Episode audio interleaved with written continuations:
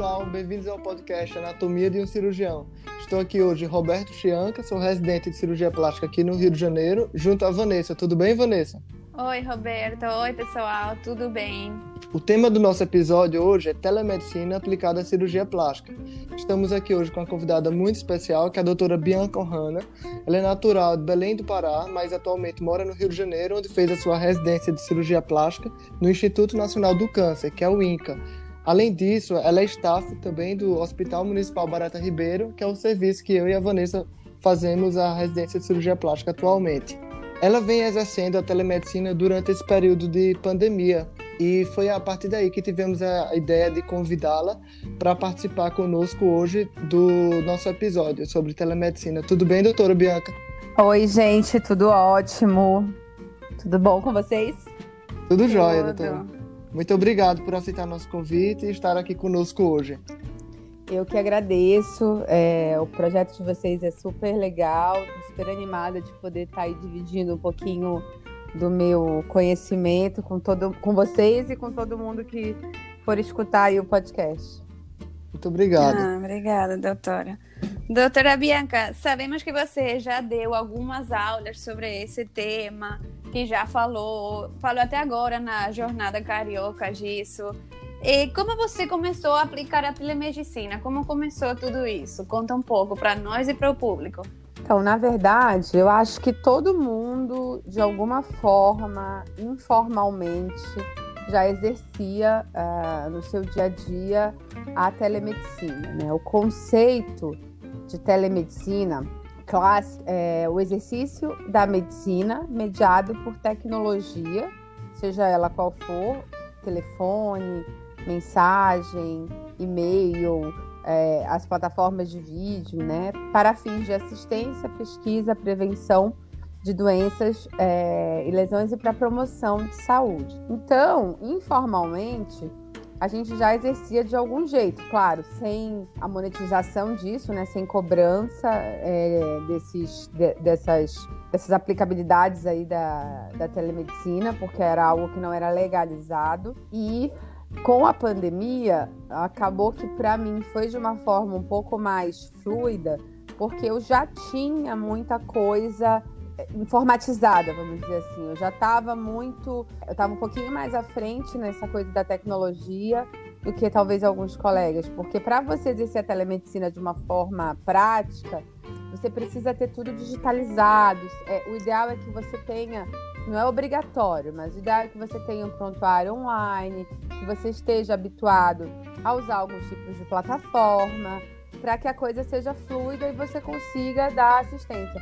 Nas minhas consultas é, em presença, né, sem ser telemedicina, as consultas normais, digamos assim, eu já uso muita ferramenta tecnológica nelas. Que no momento que a gente migrou para telemedicina, só foi o contato presencial ali que não aconteceu, mas todas essas ferramentas de audiovisual que a gente já usava, a gente pôde usar da mesma forma. Então, quando veio a pandemia, e veio no dia 23 de março, né, a portaria do ex-ministro da Saúde permitindo que fosse aplicada a telemedicina, na verdade, eu, tava, eu de casa tinha todos os dados que eu precisava, de todos os meus pacientes no computador. Então foi uma coisa que ficou mais fácil. Eu logo, no outro dia, eu já fiz um post no Instagram, já fui comunicando isso, até de uma forma, olhando agora, até um pouco precipitada, porque naquele momento ainda tinha algumas coisas a serem definidas, ainda não tinha sido sancionada a lei de fato, né, da telemedicina, mas foi assim que foi acontecendo e eu nunca parei de trabalhar. Em nenhum momento do período da quarentena e nem agora, né, que eu tô, quem estiver ouvindo isso aí, sabe que eu testei positivo para para covid assintomática, porém continuei trabalhando porque eu me sinto bem, mais de casa por telemedicina. Certo, doutora. E quanto à telemedicina, na sua prática, o que é que foi realmente autorizado pelo Ministério da Saúde e de que forma a senhora utiliza a telemedicina? Seria na consulta pré-operatória ou no segmento pós-operatório? E outra coisa também, eu queria saber se a telemedicina dispensa o contato do cirurgião com o paciente.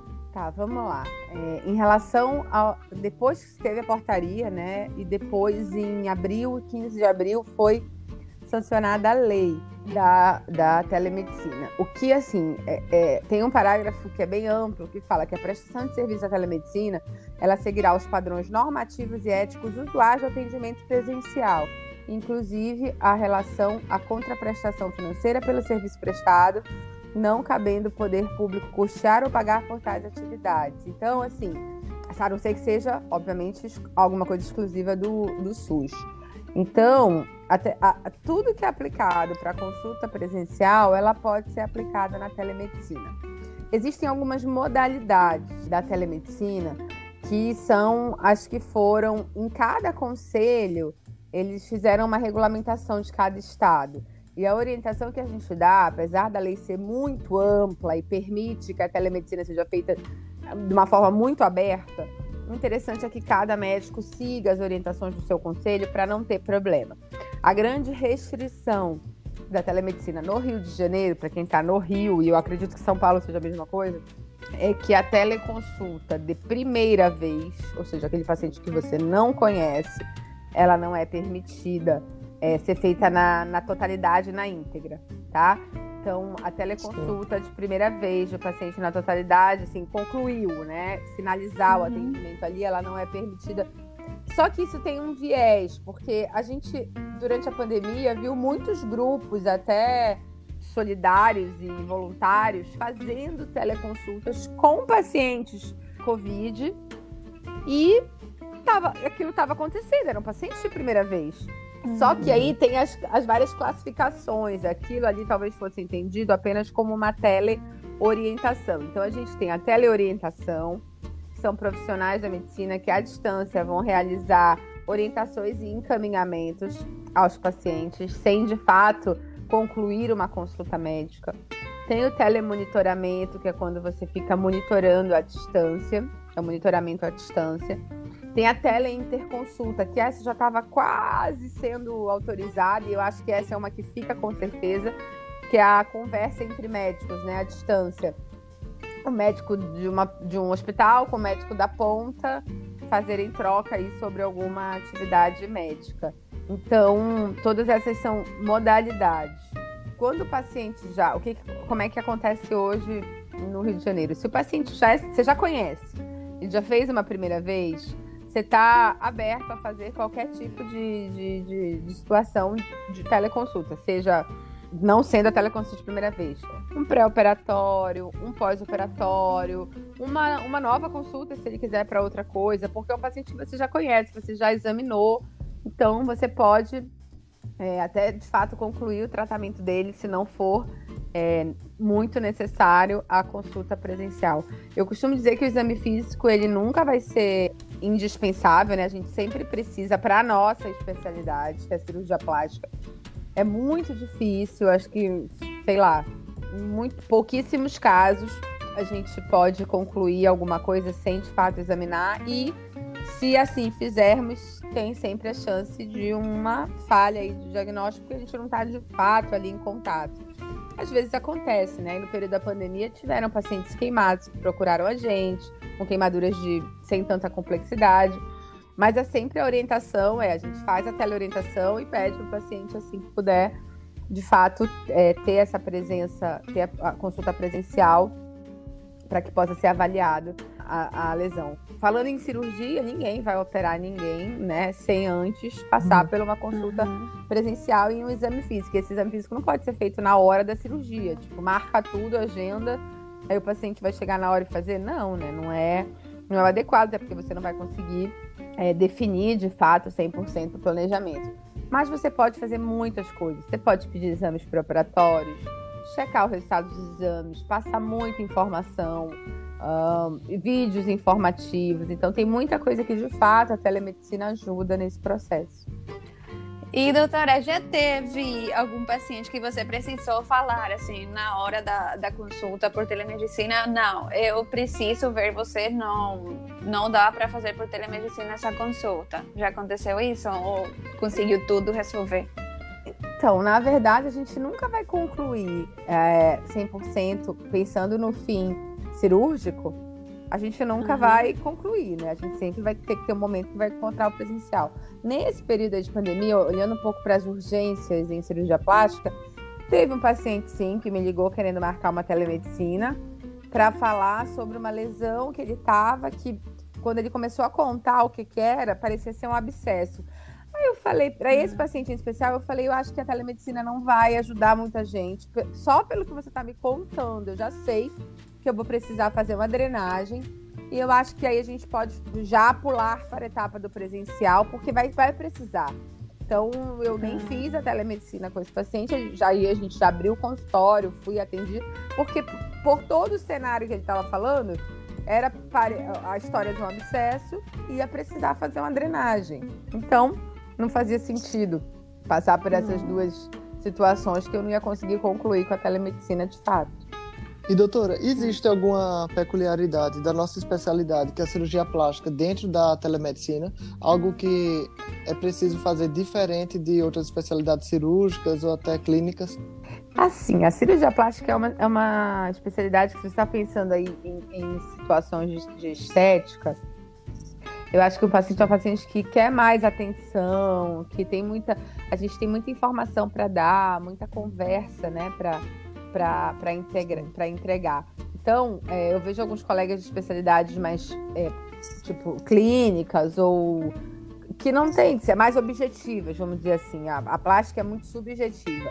Então, eu acho que é uma consulta mais demorada. A gente precisa é, é, adicionar valores aí nessa consulta para o paciente, de fato, se conectar com a gente. Então, todas as ferramentas que estiverem disponíveis de ilustração, que você consiga compartilhar tela. É, eu sempre peço já paciente de nariz, para me mandar as fotos antes, de acordo com o que a gente. Com o padrão. Aí já estuda antes o caso e na hora compartilha a foto do paciente com ele. Então, eu acho que o compartilhamento das fotos é legal já para o paciente enviar antes as fotos da área, desde que seja uma área que permita isso, né? É, uma cirurgia íntima, tipo, é mais delicada, mas já, uma coisa na face dá para fazer, uma, uma queixa facial. Até mesmo pacientes que querem fazer procedimentos cosmiátricos para mim é sempre melhor quando a paciente vem primeiro na consulta e no outro momento ela decide de fato fazer o procedimento, porque eu tenho tempo de estudar, de programar e tudo. Então, se na Sim. telemedicina ela faz essa primeira etapa por telemedicina, é muito legal, porque a gente já consegue conversar, alinhar alguns pontos. Então, tem essa questão aí que na cirurgia plástica ela, ela precisa ser uma consulta que entregue um valor aí para você se conectar com o paciente, porque senão ele não vai para a segunda parte. Ele não vai para o consultório. Certo.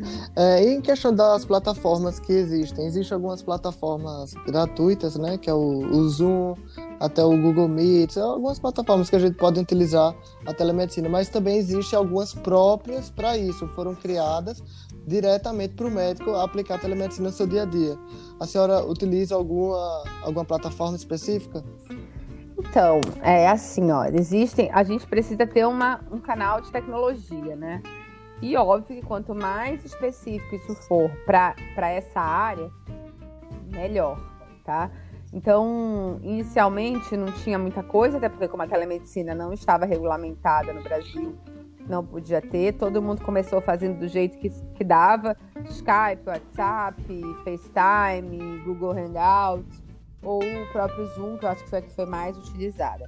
Essas plataformas funcionam? Funcionam, porém o grau de segurança delas é muito baixo. A gente fica um pouco ali refém né, dessa questão dos dados e tudo, e elas não são conectadas com o prontuário eletrônico. Então tem esse outro, que não é uma obrigatoriedade, mas que é bem melhor se tiver. Então existem plataformas de telemedicina, as, as que são as mais, que eu entendo que são mais legais, são as que já têm o prontuário eletrônico acoplado Posso te tem uma lista de tem uma lista de que todo mundo se dá um Google, botar telemedicina e tal, plataformas médicas, algum assim, vai achar. É, eu dei uma aula recentemente que eu listei algumas, eu posso até falar o nome de algumas. Eu hoje tenho uma que eu escolhi para usar por determinadas questões de facilidade nas minhas mãos. E tem algo que é interessante você pesquisar na questão da segurança dos dados. É se os dados estão em nuvem, tudo criptografado na Amazon, se eles seguem os critérios do HIPAA Compliance, que aí são são ferramentas que te dão uma certa segurança. E se ela está conectada no seu prontuário eletrônico, que você já tem segurança nele, melhor ainda. Então, a minha é. sugestão é que. E essas plataformas, algumas são gratuitas também. Você só Sim. paga outras coisas que a plataforma te oferece. Mas, ou, e tem algumas que fica com alguma porcentagem na consulta, tem as, as regulamentações de cada uma. E doutora, como faz para monetizar isso, para cobrar? Como da cobra me, telemedicina? Da, é da mesma forma que se cobra uma consulta presencial. Se você usa alguma coisa que é direto do seu consultório, a sua secretária vai cobrar. Existem algumas possibilidades de pagamento eh, nessa de tecnologia, né, tipo virtual, seja cartão de crédito, pay, pague, é, PayPal, né, PagSeguro, Sim. tem várias opções. Transferência também, depende de como você quer fazer isso. A recomendação é que cobre sempre, é, se, for sua, se for a sua consulta, né, que cobre tem pessoas que cobram um pouquinho menos do que o valor da consulta presencial. Eu acho que, enfim, fica a critério de, de cada médico, né? Se quer cobrar um pouco menos, se quer cobrar a mesma coisa. É, você perguntou como é feito. Então, se você estiver numa plataforma, o pagamento pode uhum. ser feito via plataforma, tem lá as opções, né, na plataforma, uhum, quando ele vai agendar, ou pode ser feito pelo consultório. E aí a pessoa vai dar as opções a tua secretária vai dar as opções de, de pagamento. É, a recomendação, a não ser que for um paciente seu que você já conheça, confie tudo, é que você faça, para ficar muito claro, que as regras de como esse pagamento vai ser feito sejam, sejam explicadas antes, que o paciente entenda e deu de acordo, que tenha termo de consentimento e que esse pagamento seja feito antes da consulta. E doutora, como é feita a parte de receita, o laudo? Se tiver que comprar, se tiver que fazer uma receita de antibiótico, por exemplo, faz como pela telemedicina? Então, as receitas, toda essa parte de documentação médica também foi liberada a, a assinatura eletrônica, né, a assinatura digital. Existem algumas é, opções de você fazer essa assinatura digital um, de algumas determinadas empresas que certificam, né, o certificado digital. O nosso CRM, o CREMERD, fez, disponibilizou para todos os médicos um código de barra que serve como certificado digital também, ou como validação de assinatura, não sei se certificado, mas vale como assinatura digital. E aí você pode, pelo site do CRM, emitir quase todos esses documentos, receitas, atestados, laudos, pedidos de exame e funciona. As plataformas também têm. Elas te orientam a fazer o certificado digital e aí elas têm um sistema conectado com outras empresas que conectam com as farmácias e que também funciona da mesma forma. Então existe, na verdade, se não tivesse isso, seria muito difícil. E isso é uma outra coisa que eu acredito que veio para ficar, porque menor necessidade de uma pessoa ir no teu consultório às vezes só pegar uma receita, se ela já toma um remédio de rotina, ou ah, perdeu o laudo, tem que ter uma outra via. Quem nunca, né, perdeu uma receita de antibiótico e ligou uhum. e a gente uhum. teve que fazer outra. Então isso veio de fato para facilitar muito. E além do benefício ecológico, né, e ambiental de você não precisar usar papel. E você não acha que o fato dessa telemedicina ser uma consulta através de vídeo, o paciente não pode utilizar esse vídeo depois como uma arma contra o médico? Na verdade, eu acho que quando você está fazendo uma consulta com honestidade, entregando verdade ali no que está sendo falado, não tem o que temer. Né? Nem na nem na consulta, se você está falando tudo que é procede, que é verdadeiro, não é arma, é respaldo. Mas aí você, você tem que tomar Sim. cuidado com o que você está falando, né? E, entregue, e qual a informação que você está entregando aí para o seu paciente. A grande verdade é que existe uma orientação de gravar o vídeo, em especial para quem não tem o prontuário eletrônico em anexo. Né? Isso que eu entendo. Não é uma obrigatoriedade essa consulta ser gravada. Se ela for gravada, tem que ter o consentimento do médico e do paciente para gravar. Ele tem que dar o consentimento. Mas também, é, é, se não gravar, não tem problema nenhum, desde o que precisa é ter o registro. A consulta presencial, ela também não é gravada, basta estar tudo anotado no prontuário. Então, o que precisa é estar tudo documentado e formalizado no prontuário. Tem gente que pede até no fim é, da consulta online, é, imprime o prontuário, pede, manda para o paciente, pede para ele ler, para perguntar se ficou com alguma dúvida, se, se foi clara a consulta, se teve alguma um, falha de entendimento de alguma coisa, justamente para não ter problema e para ter a veracidade. Assim, sei lá, o paciente fala que está tendo um exemplo, tá? Ardência para fazer xixi, conta todos os sintomas, aí você escreve, anota tudo ali. Você vai e medica o paciente. Sim. E aí a, amanhã o paciente, sei lá, diz que não, que não, que não, não era aquilo. E tá anotado, tá, tá documentado. Ele leu que, que você que falou aquilo, é, de, deu de acordo, então acho que fica bem tranquilo. Não tem a necessidade 100% de gravar, a não ser que algum CRM aí esteja orientando a fazer a gravação. Agora, o que a gente nunca sabe, fato, é que se tem, se tá um celular ligado, né, gravando alguma coisa, que nem pode ter numa, na bolsa, na consulta.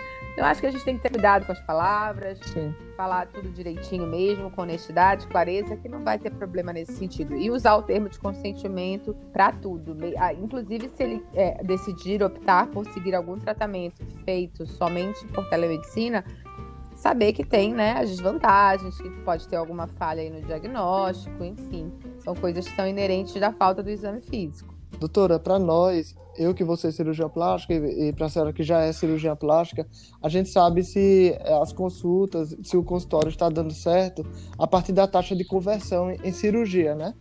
Você acha que com esse segmento, eu sei que a primeira vez não pode ser feita através da telemedicina, mas esse segmento de ver os exames, de orientar o paciente antes da, do, da cirurgia propriamente dita. Você acha que aumenta com a telemedicina? A senhora chegou a perceber isso na sua prática?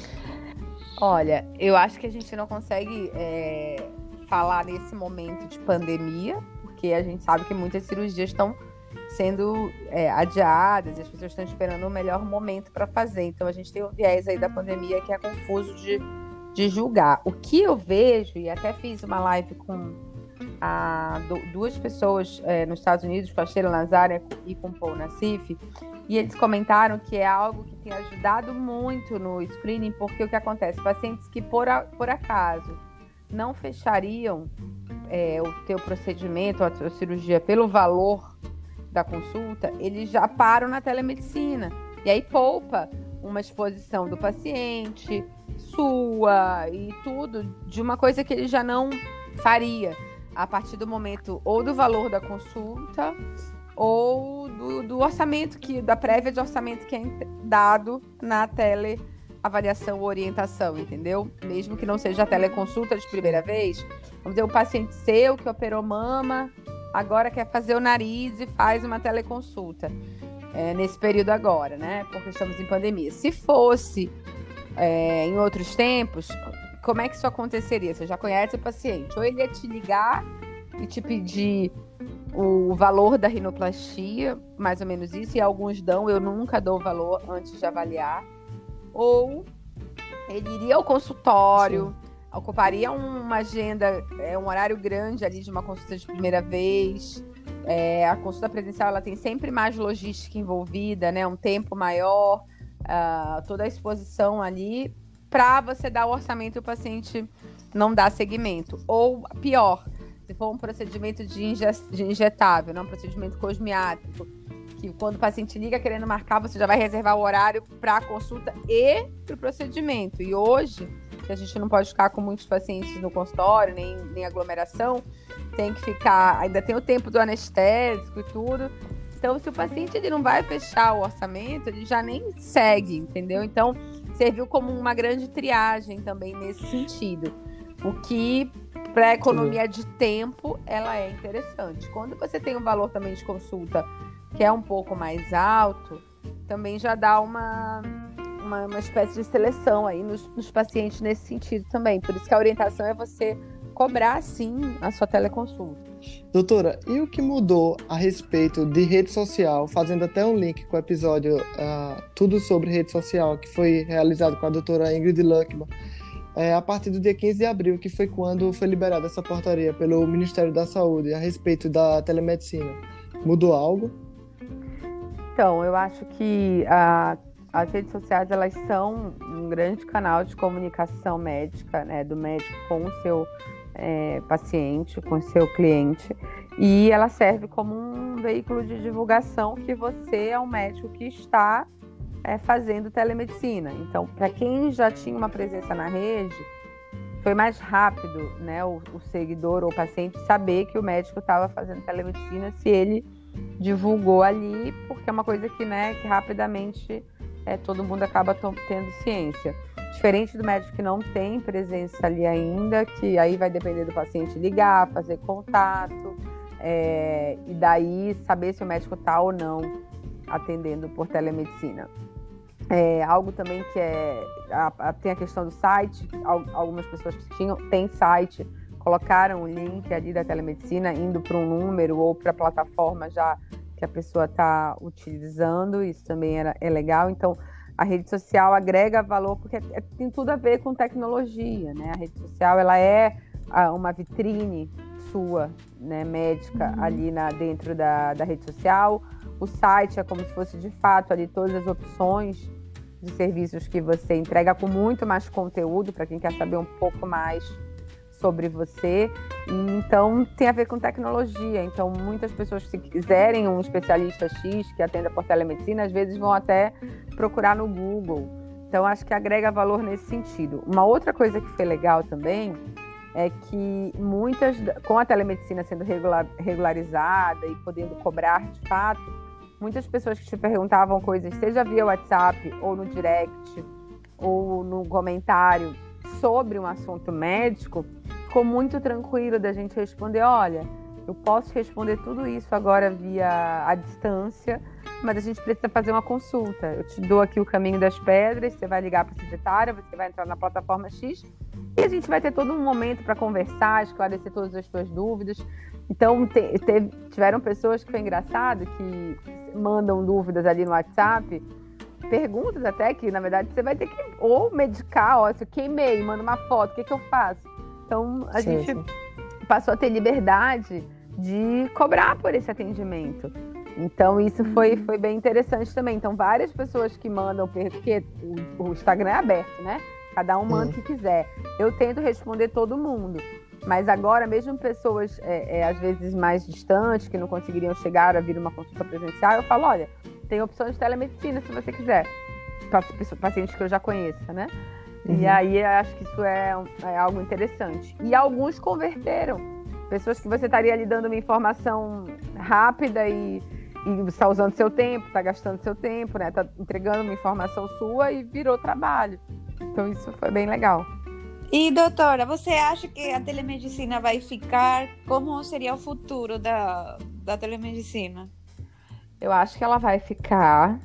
Eu acho que ela precisa sim de muita regulamentação e fiscalização para não virar, né, é bagunça. Uhum.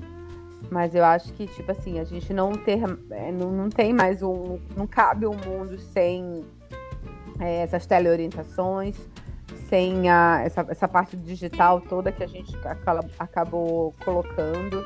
É, a gente não pode esquecer tudo que pode ser feito à distância, uma pré, um pré-operatório, um pós-operatório tardio que não exija a presença também te poupa de outras coisas, outras doenças infecto-contagiosas, não somente o coronavírus, é, outros problemas de segurança, né? A gente mora em cidades que são violentas, então você sai, você se expõe a acidentes, você se expõe a assalto. Então, se você pode fazer isso tudo da sua casa, num, num mundo que a gente.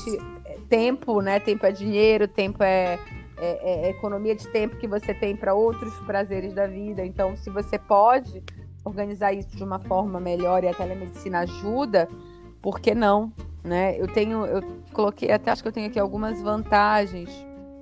Eu estou com a minha aula aberta aqui, falando com vocês com a aula aberta. Então, as grandes vantagens da telemedicina, otimização do tempo, rapidez, a, a, a associação com a, com a, tecnologia, a utilização de inteligência artificial, a possibilidade de você solicitar exame, entregar receitas e laudos de qualquer lugar, o maior controle de doenças infecto-contagiosas, a menor exposição entre as pessoas, a diminuição do custo do atendimento, que de fato diminui, e manter, né? De, de, alguma forma a gente pôde ficar trabalhando, mesmo que de casa. Então é uma possibilidade de a gente continuar fazendo uma certa receita, entregando o que os pacientes precisam, mesmo que de casa.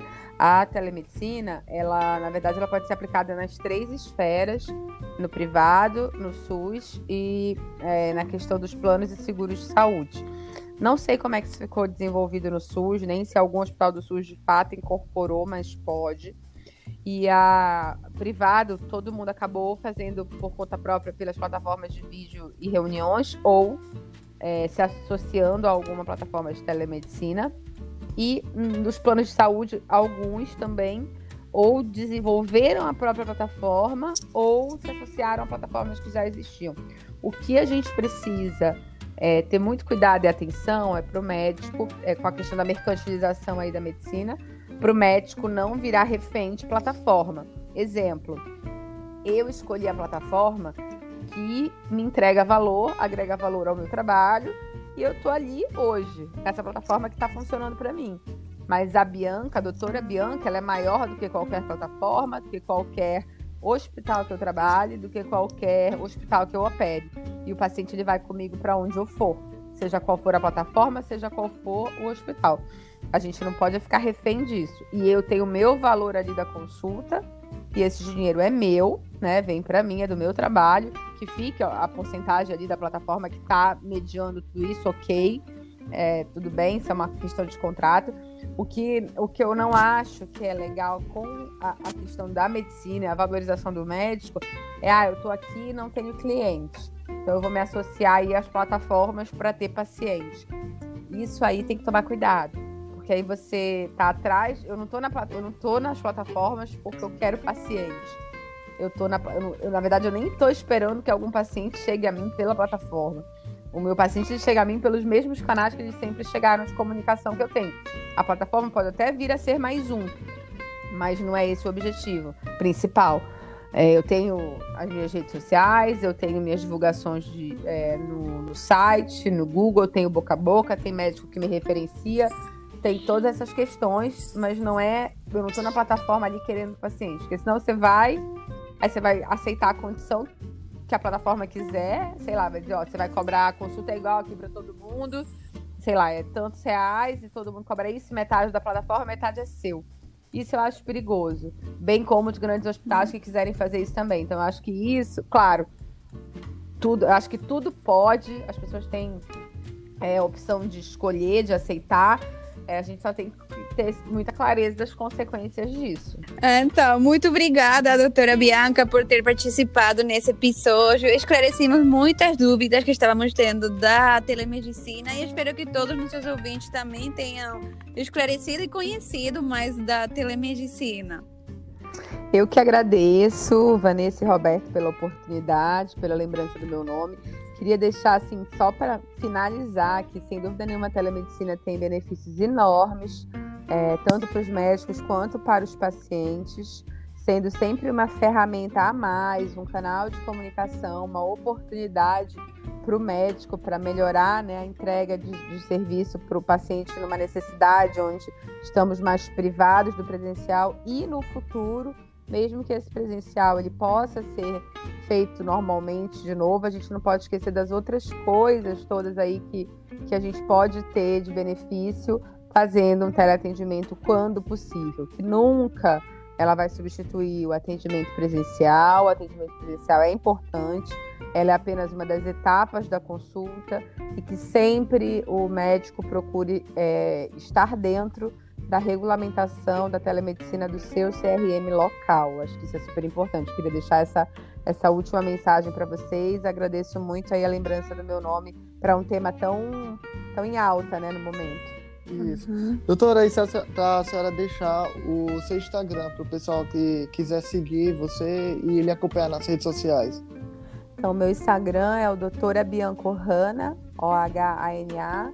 Vai ser um prazer. Quem quiser me seguir ali na rede, eu tô sempre por lá. Muito obrigado mais uma vez. E Obrigada. espero lhe ver em breve aqui, em novos episódios aqui do Anatomia de Cirurgião.